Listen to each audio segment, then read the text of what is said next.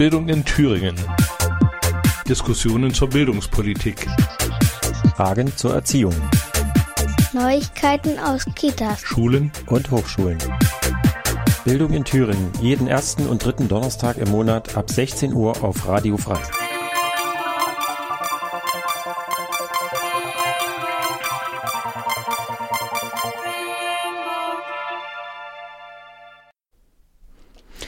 Hallo und herzlich willkommen zu unserer Sendung Bildung in Thüringen des Gewerkschaftsradio. Wir begrüßen unsere Zuhörerinnen und Zuhörer im Radio Frei, im Radio Lotte, im OKJ Jena und im Radio SRB Saalfeld-Rudolstadt. Hier ist heute Jessica und ich habe mir einen Gast, äh, ja, eine Gast quasi dazu äh, heute eingeladen, weil wir über den Internationalen Frauentag bzw. den Frauenkampftag heute sprechen wollen und auch noch ein Interview haben das ich mit Dorothea Gläser aufgezeichnet habe. Das spielen wir heute auch noch ein. Das ist ganz spannend. Da redet sie über ihre Masterarbeit, die sie geschrieben hat zum Thema sexuelle und geschlechtliche Vielfalt. Zuerst einmal erst herzlich willkommen, Antonia. Antonia, du bist äh, schon sehr lange aktiv in der GEW-Jugend oder in der jungen GEW und in der DGB-Jugend und jetzt Praktikantin bei uns äh, in der DGB-Jugend Thüringen. Ich freue mich sehr, dass du da bist. Ja, vielen Dank. Ich freue mich auch. Wir wollen heute über das Thema Frauenkampftag, Internationaler Frauentag reden. Und äh, wir haben uns im Vorfeld natürlich auch etwas vorbereitet und uns, uns auch mit diesem Thema intensiver beschäftigt und wollen gerne unseren Zuhörerinnen und Zuhörern so ein bisschen transparent machen, woher das eigentlich kommt, was das ist ja schon eine sehr lange Geschichte mit dem Internationalen Frauentag, warum das auch immer noch aktuell ist, was so die Forderungen damals und gewesen sind und heute sind. Genau, und darüber möchten wir gerne reden. Und jetzt wird es aber erst einmal einen kleinen Musikbeitrag geben und dann machen wir weiter.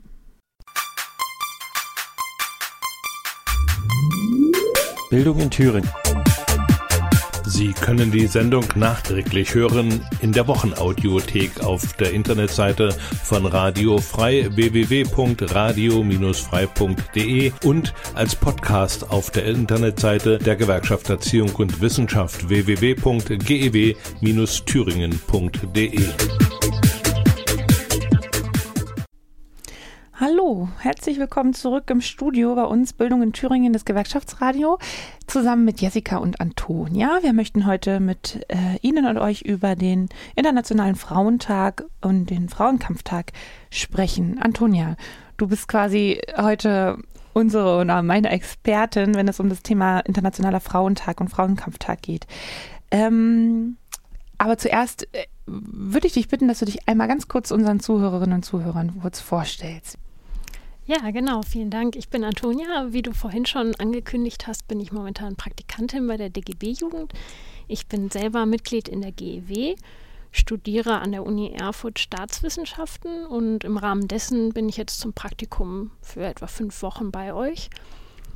Und das Thema Internationaler Frauenkampftag interessiert mich persönlich, aber auch für uns als Gewerkschafterinnen und Gewerkschafter ist es natürlich eine spannende Sache. Schließlich ähm, hat der Frauenkampftag seine Wurzeln ja auch in der Bewegung der Arbeiterinnen und auch der Kommunistinnen im späten 19. und Anfang 20. Jahrhundert. Und hervorzustellen ist da der äh, Sozialistische Kongress der Frauen, der zum Beispiel 1910 stattgefunden hat. Und da wurde erstmals gefordert, dass dieser Frauentag, der in einigen Ländern zwar schon existierte, auch auf einer internationalen Ebene begangen werden sollte. Mhm. Und ähm, genau, das war 1910, sagst du. Ein Jahr später, 1911, waren dann diese zentralen Forderungen. In Deutschland wurde dann aber eben erst das Frauenwahlrecht 1918 eingeführt. Was ist in der Zwischenzeit passiert und beziehungsweise was waren dann die Forderungen danach, wo man das Frauenwahlrecht so hatte? Naja, 1910 wurde erstmals diese Forderung aufgestellt, einen internationalen Frauenkampftag zu haben. Und damals ging es vor allem auch um die freie Berufswahl für Frauen und auch die besonderen Arbeitsschutzmaßnahmen, die einige Frauen gefordert haben. Und dann kam natürlich auch gerade, als es um die internationale Ebene ging, die Forderung nach dem Frauenwahlrecht sowohl aktiv als auch passiv dazu.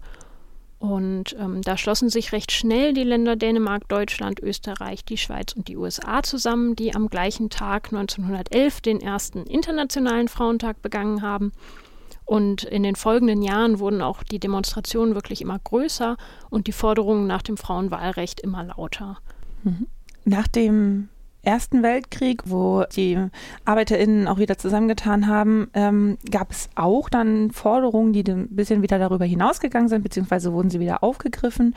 Und ähm, neben dem erkämpften Frauenwahlrecht waren dann die Themen auch der legale Schwangerschaftsabbruch und auch der Schwangeren- und Mutterschutz. Das Thema legaler Schwangerschaftsabbruch ist ja eigentlich immer noch oder sagen wir schon wieder aktuell, auch in der heutigen Debatte, wenn es um den 8. März geht und nicht nur um den 8. März, sondern eben auch quasi die ganzen, das ganze Jahr über darüber hinaus. Während des Nationalsozialismus wurde wie vieles andere natürlich äh, zerschlagen. Der Internationale Frauentag fand so in Deutschland nicht mehr statt. Stattdessen wurde der Muttertag quasi als Ehrung des NS-Frauenbildes rausgehoben und erhielt den Rang eines Feiertages. Nach dem Zweiten Weltkrieg ähm, in der sowjetischen Besatzungszone war es dann schon ab 46 ein Feiertag, der auch als solcher begangen wurde, aber eher formell und dann erst wieder Ende der 80er Jahre etwas festlicher geworden ist. Und im Westen der Republik nahm das Ganze dann wieder Aufschwung, auch um, die, um den 8. März drumherum, mit der neuen Frauenbewegung in den 1960er Jahren. Wir sehen, da ist auf jeden Fall eine Menge Bewegung gewesen und natürlich ist es nicht in den 60er Jahren oder in den 80er Jahren geendet. Was sind denn so in den letzten Jahren die wesentlichen Forderungen gewesen und was sind sie denn jetzt heute? Was erwarten Demonstrantinnen rund um den 8. März denn von Politik und Gesellschaft, wenn man oh, über den Frauenkampftag spricht? Was ist da so aktuell Thema? Genau, also die Themen, die sind sehr vielfältig, aber sie betreffen auch ähm, Arbeitsbereiche, wo wir als Gewerkschaften sehr aktiv sind.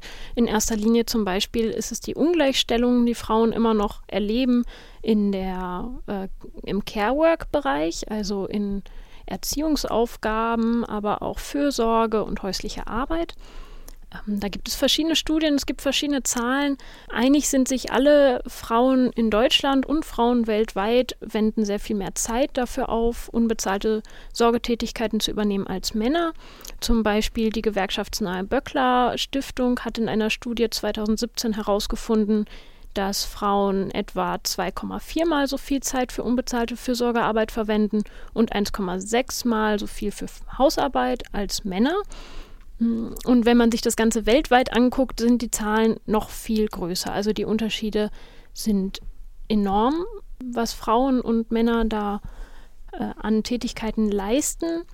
Und das fließt dann aber auch ein in den Sektor der Lohnarbeit. Denn mhm. Frauen, dadurch, dass sie so viel Zeit dafür aufbringen, Kinder zu erziehen, kranke Angehörige zu pflegen, Hausarbeit zu übernehmen, haben sie oftmals weniger Zeit, um einer Lohnarbeit nachzugehen. Viele Frauen arbeiten in Teilzeit. Sie haben lange Aussetzungszeiten, in denen sie für die Kinderpflege zu Hause bleiben. Und dadurch kommt es auch dazu, dass Frauen generell in, in sehr, sehr, sehr vielen Fällen äh, eine sehr viel schlechtere Rente haben als Männer. Und das ist ein ganz gravierendes Problem. Die Altersarmut ja generell ein sehr umstrittenes Thema in Deutschland, aber gerade Frauen sind da besonders gefährdet, eben durch die genannten Probleme, dass sie viel in Teilzeit arbeiten, dass sie äh, Zeiten ohne Einzahlung in die Rentenversicherung haben. Und das Ganze wird noch verstärkt dadurch, dass Frauen viel tätig sind, auch in Bereichen, die einfach nicht so gut entlohnt sind. Und das ist auch der nächste Ansatzpunkt, den Aktivistinnen im Rahmen des Frauenkampftages, aber auch das ganze Jahr über fordern, dass die sozialen Berufe, die Pflegeberufe besser entlohnt werden müssen weil gerade da viele Frauen auch einfach tätig sind und dadurch ein geringeres Einkommen auch haben. Ja, und generell, also generell, also Fürsorgetätigkeiten sowohl im Lohnarbeitsbereich als auch im privaten Bereich einfach auch Auf Aufwertung erfahren. Ne? Und ähm, aber was du eben gerade nochmal angesprochen hast, klar, es ist schon auch so, dass viele Frau oder Frauen überproportional häufiger in sozialen und pflegerischen Berufen arbeiten, als es bei Männern der Fall ist. Nichtsdestotrotz gibt es aber eben auch diesen bereinigten Gender Pay Gap. Also der Gender Pay Gap ist ein Indikator dafür, was den unterschiedlichen, das Lohngefüge sozusagen zwischen Frauen und Männern betrifft. Und der bereinigte heißt quasi, dass selbst wenn es vergleichbare Voraussetzungen zwischen Männern und Frauen gäbe, auch dann immer noch die Entlohnung von Frauen deutlich geringer wäre, nämlich rund sechs Prozent weniger Lohn. Also auch dann, wenn Frauen und Männer dieselben Tätigkeiten ausführen würden. Selbst da gäbe es einen Unterschied. Du hast hier so verschiedene Indikatoren angesprochen, also einmal diesen Gender Care Gap, also der sich damit beschäftigt, dass es einen unterschiedlichen zeitlichen Aufwand für unbezahlte Fürsorgearbeit gibt den Gender Pay Gap, was ich eben schon erwähnt hatte, und das andere, was du mit Rente und auch die Gefahr der Altersarmut angesprochen hast, ist der Gender Pension Gap quasi, wo es um die Alterssicherung geht. Und auch da, das zieht sich quasi durch die komplette Lebensphase von Frauen, dass es da strukturelle Ungleichheiten gibt. Jetzt hast du schon angesprochen, also im Bereich Carework, im Bereich Lohnarbeit gibt es große Diskriminierungen, aber nicht nur da, sondern Frauen sind auch täglich quasi äh, von direkter Gewalt betroffen. Darüber wollen wir gleich nochmal ganz kurz sprechen. Da gibt es ja auch immer äh, Erinnerungs- und Gedenktage zu. Aber erst einmal wollen wir nochmal ein kleines bisschen Musik hören, die wir jetzt nochmal einspielen und dann sprechen wir gleich weiter. Bis gleich.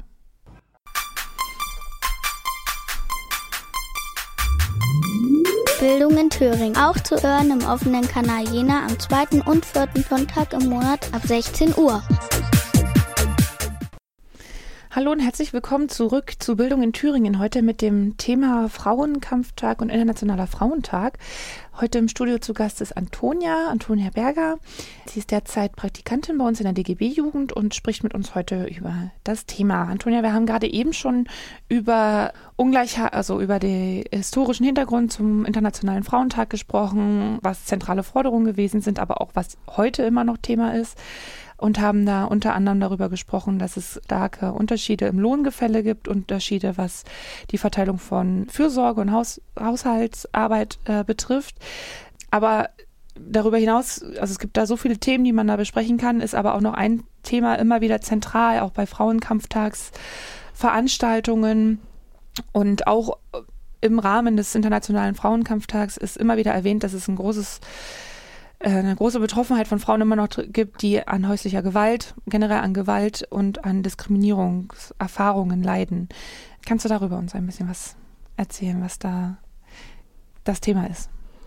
Genau, also in erster Linie wollte ich nochmal zurückgehen, einen kleinen Schritt. Wir hatten eben noch über den Arbeitsplatz und die Arbeitsumwelt gesprochen und natürlich sind diese Übergriffe, von denen du sprichst, von Gewalt, das kann äh, Gewalt in Worten, aber auch in Taten sein natürlich, die beschränken sich nicht auf den privaten Bereich, die sind auch ganz oft Thema im Arbeitsumfeld.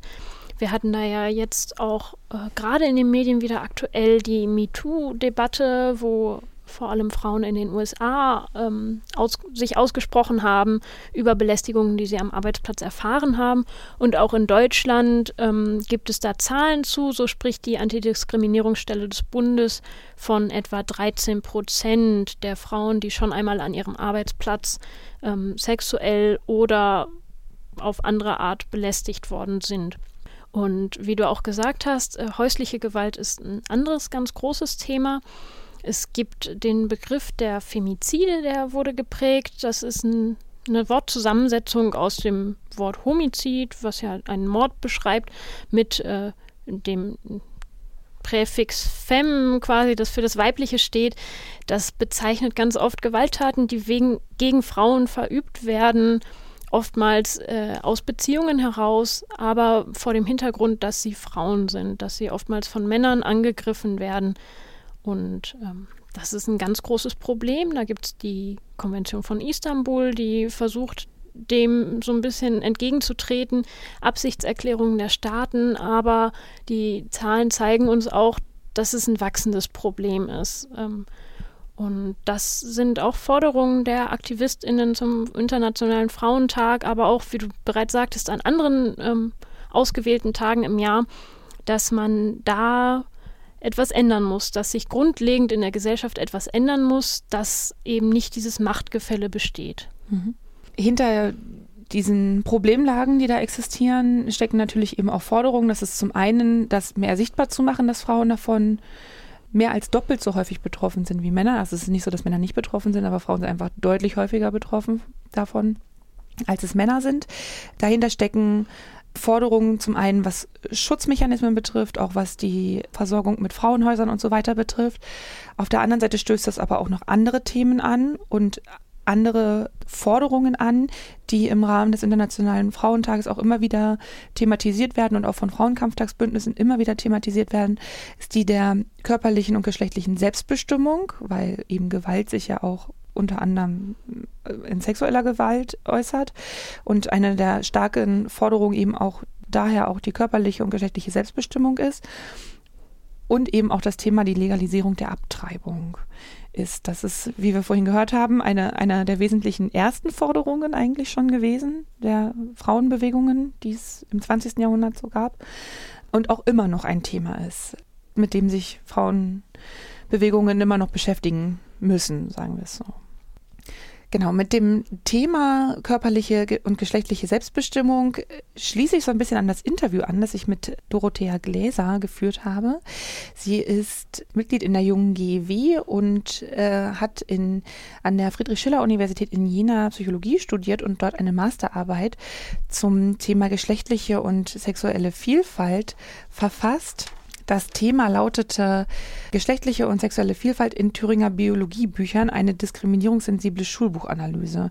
Also hier geht es an, an ganz konkreten Beispielen, wie quasi schon in früher Bildung von Jugendlichen und eigentlich auch schon vorher sozusagen mit Sprache gearbeitet wird, wo fängt Diskriminierung und die Eingrenzung der geschlechtlichen und sexuellen Vielfalt an.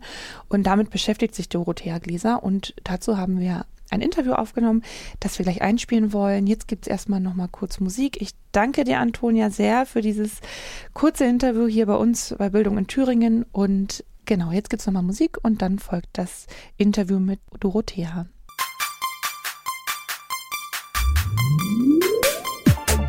Bildung in Thüringen. Diskussionen zur Bildungspolitik. Fragen zur Erziehung. Neuigkeiten aus Kitas, Schulen und Hochschulen. Bildung in Thüringen, jeden ersten und dritten Donnerstag im Monat ab 16 Uhr auf Radio Frei.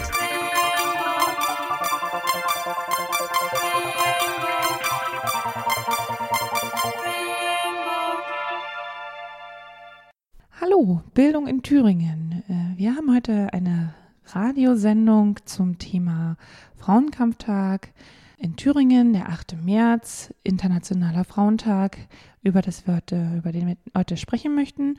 Und dazu führen wir heute ein Interview mit Dorothea Gläser, Sprecherin der Jungen GW Thüringen und Autorin der Masterarbeit Geschlechtliche und sexuelle Vielfalt in Thüringer Biologiebüchern, eine diskriminierungssensible Schulbuchanalyse.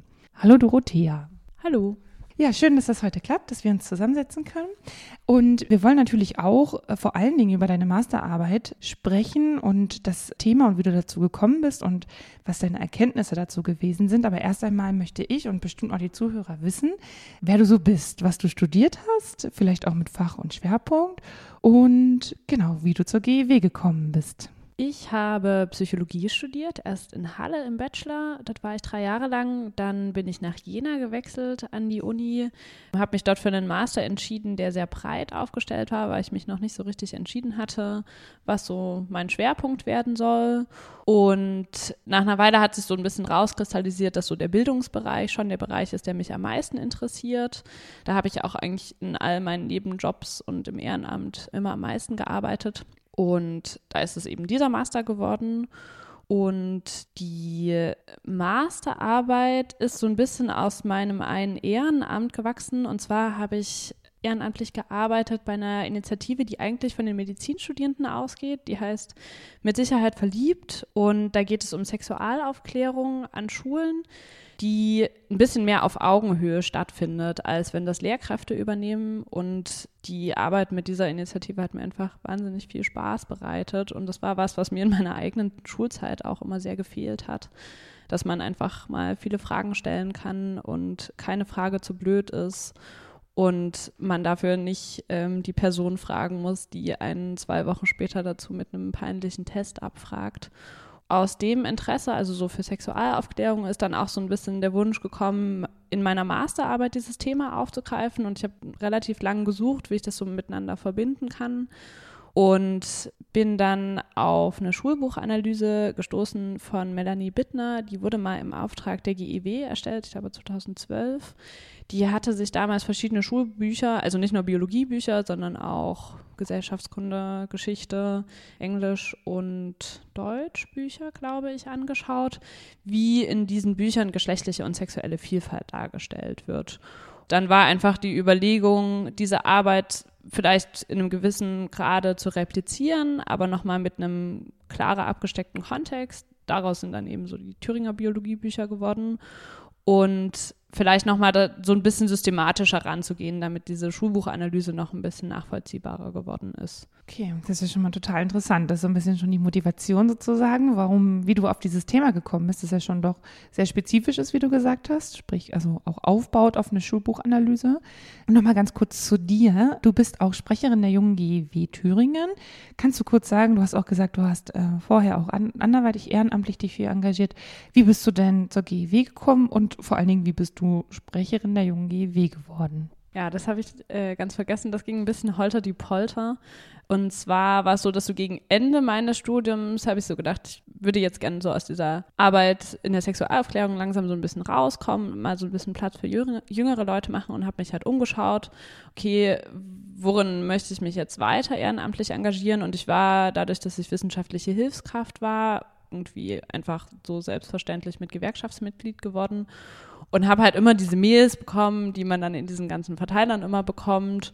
Und dann kam irgendwann mal die Mail, dass die junge GEW wieder aktiviert werden soll, nachdem es irgendwie eine längere Zeit gab, wo die so ein bisschen brach lag ähm, oder da einfach die Gruppe nicht groß genug war. Und dann war ich ähm, zur Weihnachtszeit 2018 fand dieses Treffen statt und da kam irgendwie gleich eine total nette Runde von Leuten zusammen und dann ähm, irgendwie so im, im Schwang dieser Veranstaltung habe ich dann einfach gesagt, oh, Sprecherin, ich weiß nicht so genau, was da auf mich zukommt, aber ich kann das gerne machen. Auch so ein bisschen in der Hoffnung, dass mir das vielleicht so den Abschied ähm, aus dem anderen Ehrenamt erleistet. Dann lief das noch eine Zeit lang. Ähm, genau, aber so langsam hat sich das alles so ein bisschen eingefügt. Ich bin da nicht alleine, also wir sind zu dritt im SprecherInnen-Team, versuchen so ein bisschen die Treffen vorzubereiten, die ungefähr immer so alle sechs Wochen stattfinden und versuchen so in einfach verschiedene Themenbereiche einfach nochmal eine jüngere Perspektive mit einzubringen und da auch unsere Hintergründe und Kompetenzen zu bündeln, was ganz schön ist, weil wir halt nicht alle aus einer Berufsgruppe kommen. Manche studieren noch, manche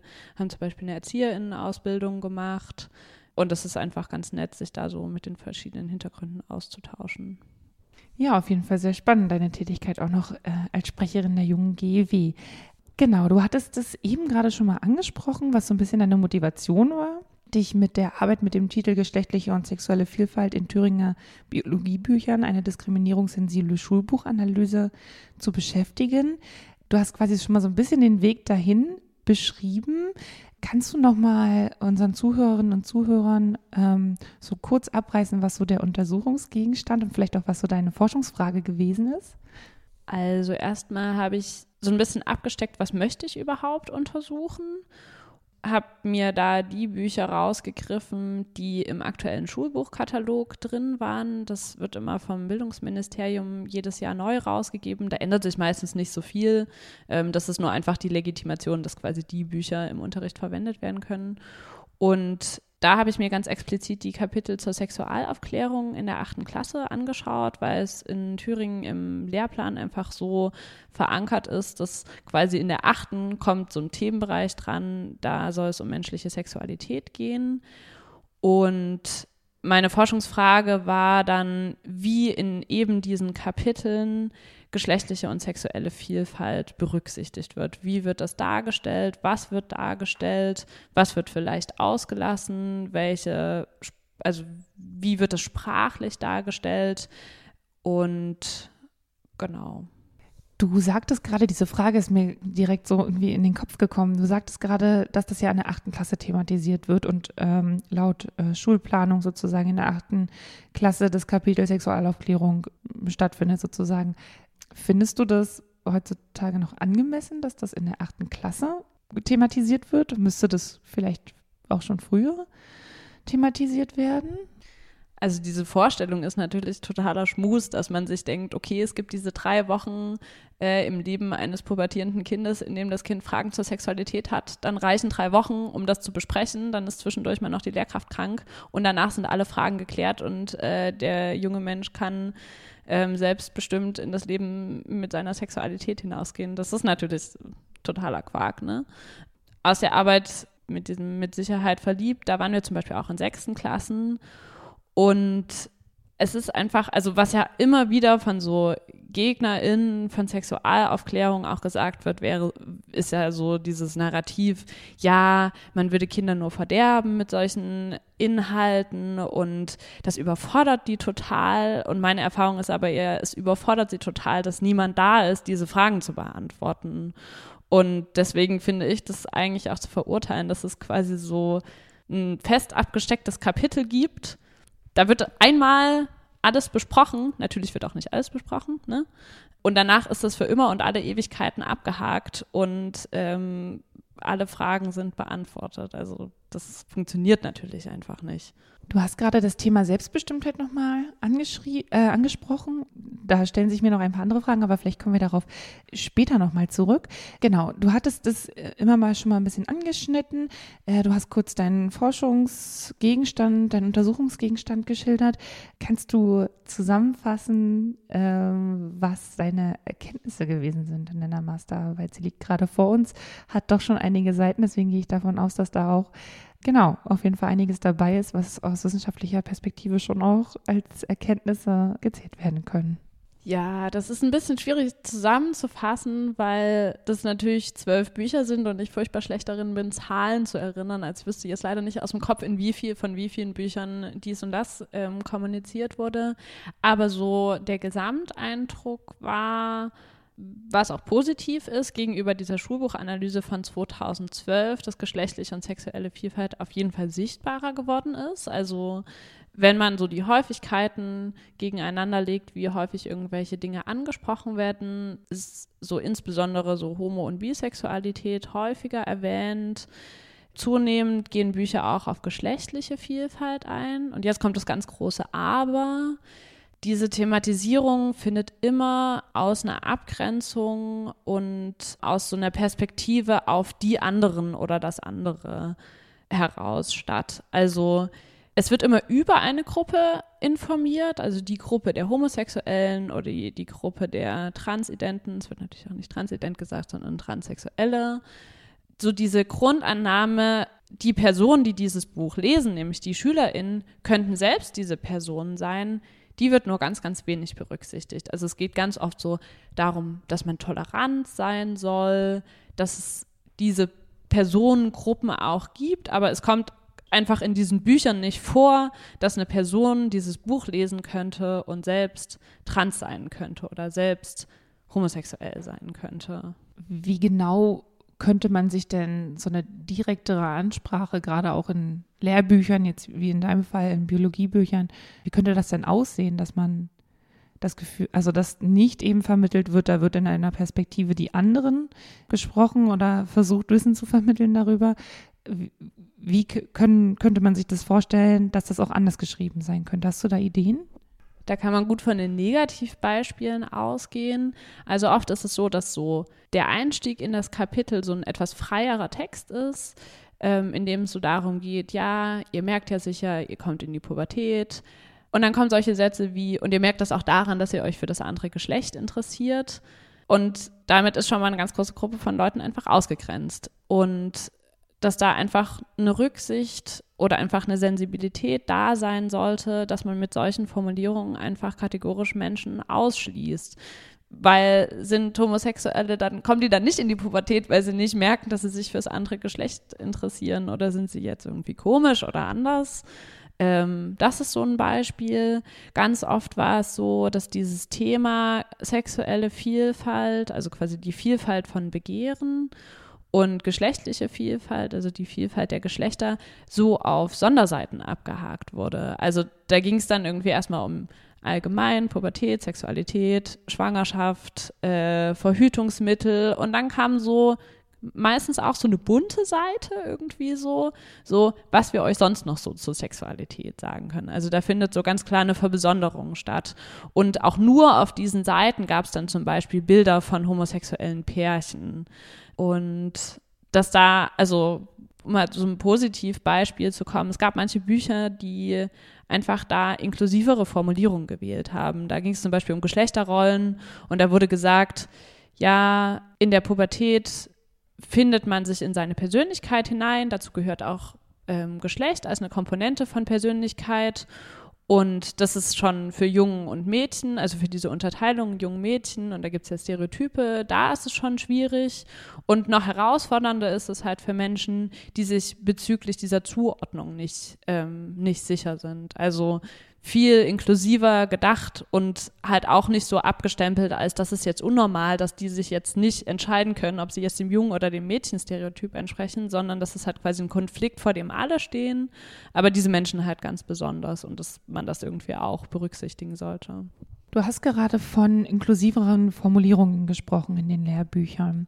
Jetzt frage ich mich natürlich, wie sieht das denn eigentlich bei LehrerInnen aus? Wie, wie, inwiefern werden Lehrkräfte ähm, in ihrer Sprachsensibilität, gerade in den Fächern wie Biologie auch geschult? Gibt es sowas und gibt es sowas vermehrt? Wie sieht sowas aus, wo es da noch bedarf? Oder entspricht das eben auch dieser Vielfalt sozusagen an Lehrbüchern, die du auch vorliegen hast, dass es halt eben sensiblere und nicht sensiblere gab? Genau, also meine Frage ist, wie, wie sieht es bei den Lehrkräften aus?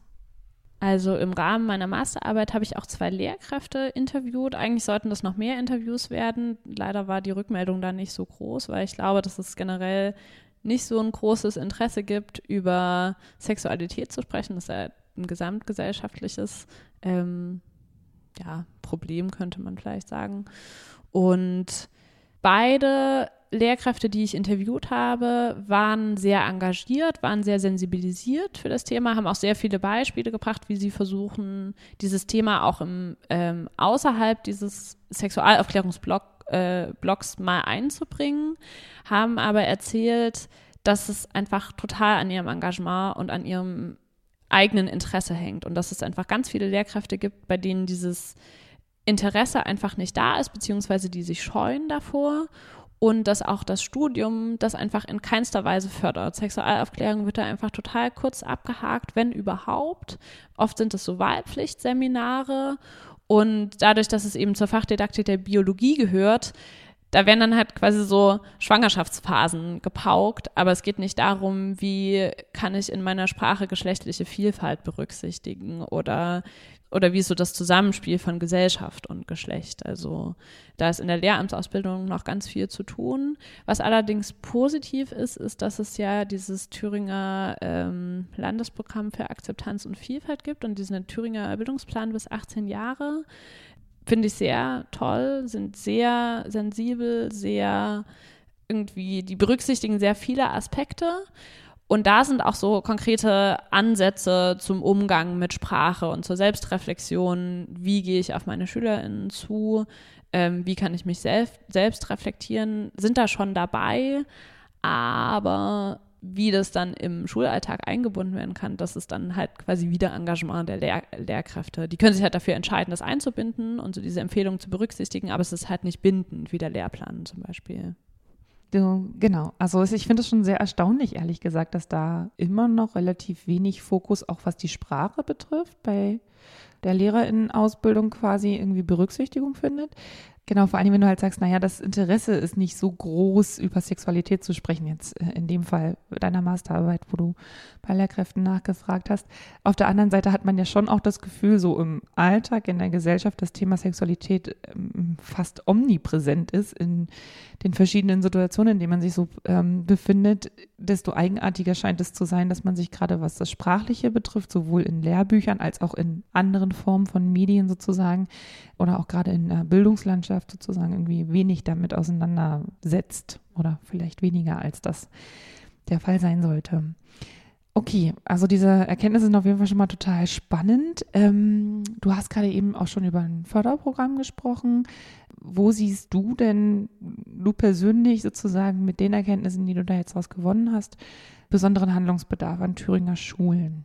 Also ich finde es ganz wichtig, dass die Lehrkräfte damit nicht allein gelassen werden. Oft habe ich das Gefühl, dass wenn so Bildungsmissstände oder so Probleme im Bildungsbereich auftreten, alle immer ganz schnell sind und sagen, ja, ja, die Lehrkräfte müssen mal dies und das besser machen. Aber ich finde, dass das nicht nur an den Lehrkräften liegt, sondern dass es ein strukturelles Problem ist. Also, dass es gesamtgesellschaftlich über Sexualität so die Haltung herrscht, alle glauben Bescheid zu wissen und wer Fragen dazu stellt, offenbart sich als unwissend und das ist dann ganz peinlich. Deswegen tun alle so, als würden sie wissen, worüber man spricht. Also ich würde mir wünschen, dass man dieses Sprechen über Sexualität den Menschen erleichtert, dass man das in die Lehramtsausbildung mit einbezieht und auch, was ja, glaube ich, schon gemacht wird, ist, dass, dass es Teil der Lehramtsausbildung ist, zum Beispiel über die Entstehung von Vorurteilen zu lernen, also durch die Module in der Psychologie, die ja zur Lehramtsausbildung auch mit dazugehören, kommt das, glaube ich, oft, oft vor. Also, dass man diese Sensibilität noch mehr stärkt und dass vielleicht dieses Landesprogramm, ich weiß nicht, ich kann das schwer einschätzen, wie stark bindend das ist oder wie man das noch steigern könnte. Aber an sich hat da die rot-rot-grüne Landesregierung einfach die perfekte Arbeitshilfe gebaut. Man müsste sie halt einfach nur einbringen oder irgendwie verstetigen.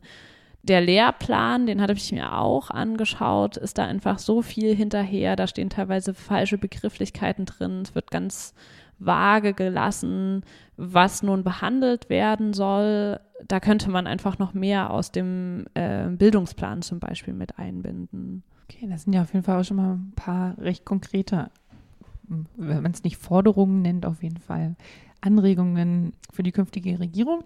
Aber du sagst, okay, also es gibt da eine ganze Menge zu tun, sowohl was so ein Curriculum quasi betrifft, als auch die Lehrerinnenbildung sozusagen, Ausbildung und eigentlich auch generell ein strukturelles gesellschaftliches, ähm, gesellschaftlichen Diskurs wieder damit vielleicht auch mehr anzuregen.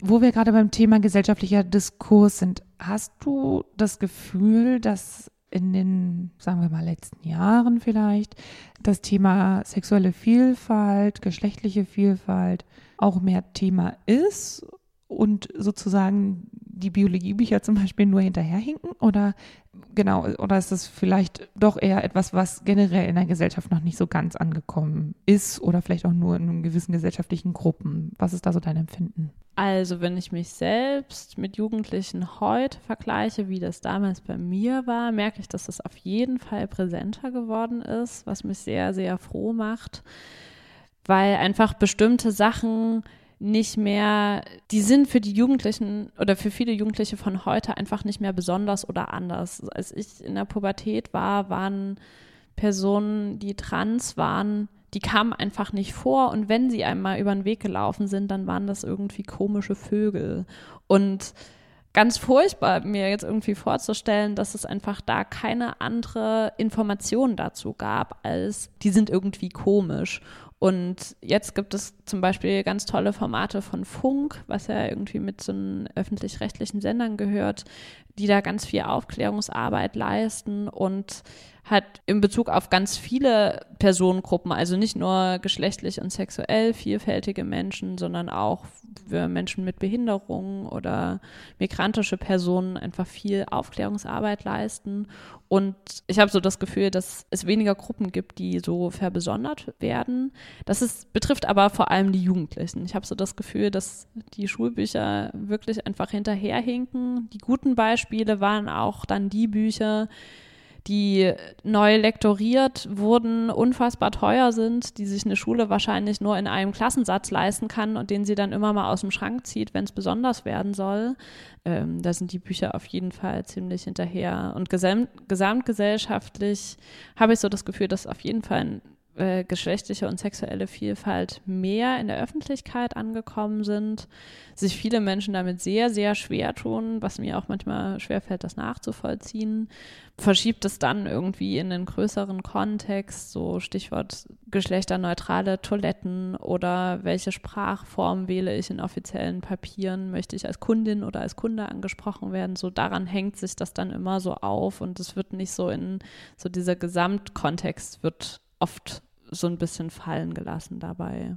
Okay, vielen Dank. Ich habe noch so viele Fragen in meinem Kopf. Eine Frage habe ich allerdings, weil ich mir das, weil das für mich irgendwie ein schönes Bild wäre. Wenn du im Thüringer Bildungsministerium arbeiten würdest, was würdest du versuchen anzuregen? Ich würde mich auf jeden Fall darum bemühen, dass das Thema Sexualaufklärung noch stärker als ein Bereich aufgegriffen wird, der lebenslanges Lernen voraussetzt. Also dass es nicht was ist, was man innerhalb von einer Altersstufe abhakt und danach nie wieder berücksichtigen muss, sondern dass es was ist, was die gesamte Schulzeit begleiten sollte und dass es einfach als fächerübergreifender Bildungsauftrag verstanden wird. Dafür würde ich mich einsetzen. Bisher ist es so, dass jede Gemeinde oder jeder Landkreis in Thüringen hat vom Schulamt quasi einen Träger zur Verfügung gestellt, der ehrenamtlich Sexualaufklärung an der Schule bilden, anbieten kann. Die Schulen in dem, äh, in dem Kreis bekommen quasi auch nur von diesem Träger kostenlos Sexualaufklärung, können sich aber dafür oder dagegen entscheiden.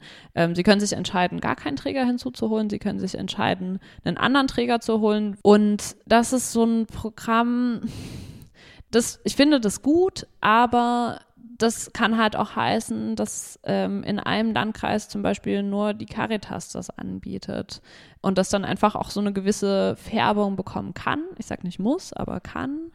Ich finde das traurig, dass es quasi von staatlicher Seite so abgeschoben wird, dass es dann nicht irgendwelche anderen Programme gibt, Sexualaufklärung abseits von Noten ähm, irgendwie anzubieten und dass es halt immer so an dem Engagement der Lehrkräfte hängt. Und ich würde mich bemühen, dass diese Schulbücher strengere Auflagen bekommen, also dass da mehr Dialog stattfindet, dass es vielleicht noch mehr abgestimmt wird, nicht nur mit dem Lehrplan, sondern auch äh, in der Thüringer Lehr- und Lernmittelverordnung steht zwar drin, dass es quasi verfassungskonform sein muss mit Thüringer Gesetzen, aber wie man ja in dieser Schulbuch oder wie ich in meiner Schulbuchanalyse gesehen habe, finden da einfach Verbesonderungen und Ausgrenzungen statt, die ganz gewiss nicht damit konform sind und dass einfach dieser Prüfprozess noch strenger ist und da auch die Schulbuchverlage gezwungen sind, nicht nur Toleranz und das gibt es übrigens auch noch zu propagieren, sondern inklusiver zu denken, sensibler in der Sprache zu sein, mehr auch Identifikationsangebote zu bieten, ja. Okay. Ich finde, das sind ziemlich konkrete Anregungen, also sowohl was Lehrerinnenbildung anbetrifft, als auch eben, was du äh, sagtest mit der Auswahl von Beratungsangeboten in Schulen, als auch eben äh, diese strengeren Auflagen, was den Dialog zum Thema betrifft, sexueller und geschlechtlicher Vielfalt, mehr aufzunehmen und auch anders aufzunehmen, als das bisher der Fall gewesen ist. Also super spannend, deine Masterarbeit. Eigentlich könnte man da auch eine Dissertation draus machen, nehme ich mal an. Vielleicht. Genau, also ich danke dir, Dorothea, ganz, ganz herzlich für dieses Interview. Und ja, vielleicht können wir es ja nochmal in einer anderen Sendung etwas vertiefen oder ähnliches. Danke sehr. Bitte sehr und schöne Sendung noch.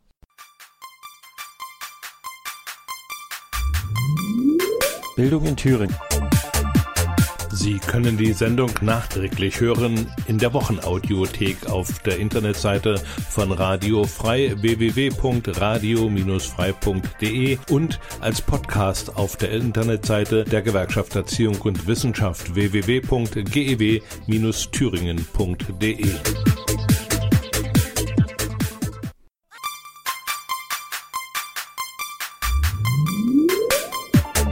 Bildung in Thüringen.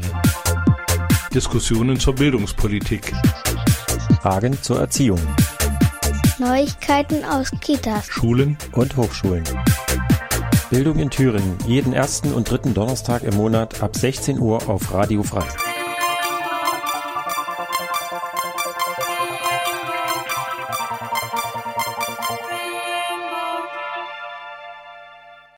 Hallo, nochmal willkommen zurück im Studio Bildung in Thüringen, das Gewerkschaftsradio zum Thema Frauenkampftag und Internationaler Frauentag. Gerade eben haben wir das Interview mit Dorothea Gläser gehört zu ihrer Masterarbeit zum Thema sexuelle und geschlechtliche Vielfalt.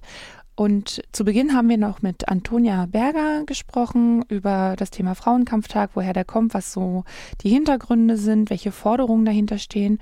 Und natürlich ist jetzt zum 8. März zum Internationalen Frauentag und zum Frauenkampftag ruft natürlich auch der DGB dazu auf, sich an verschiedenen Demonstrationen, Veranstaltungen, Kundgebungen und was auch immer ähm, zu beteiligen, die verschiedenen Frauenbewegungen zu unterstützen und ruft auch selber in einer Kampagne, die sie ähm, Verändern nennen. Die DGB Frauen haben sich das einfallen lassen, eigentlich eine ganz nette Wortschaffung. Wir verändern, also fair mit F-A-I-R. Genau, dahinter steht auch die Forderung und auch die Überzeugung, dass man echte Gleichstellung eben auch damit gestalten kann mit Tarifpolitik, dass äh, mithilfe von starken Tarifverträgen eben auch zum Beispiel Arbeitszeiten flexibler gestaltet werden können zugunsten von Fürsorge und Haushaltsarbeit, dass Entlohnungen fairer stattfinden, dass es da tatsächlich zu einer auch Überwachung und auch Prüfung von gleichen Löhnen für gleiche Arbeit kommen kann, dass es da auch geregelt werden kann, inwiefern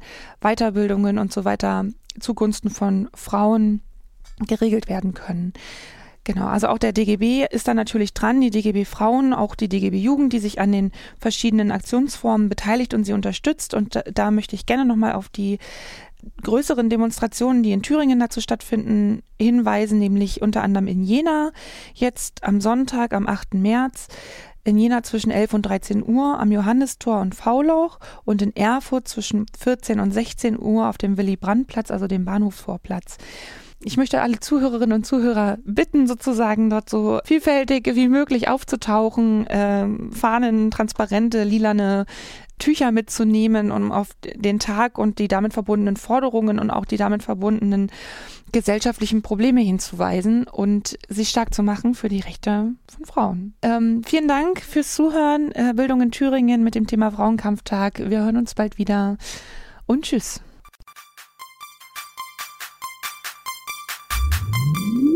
Bildung in Thüringen.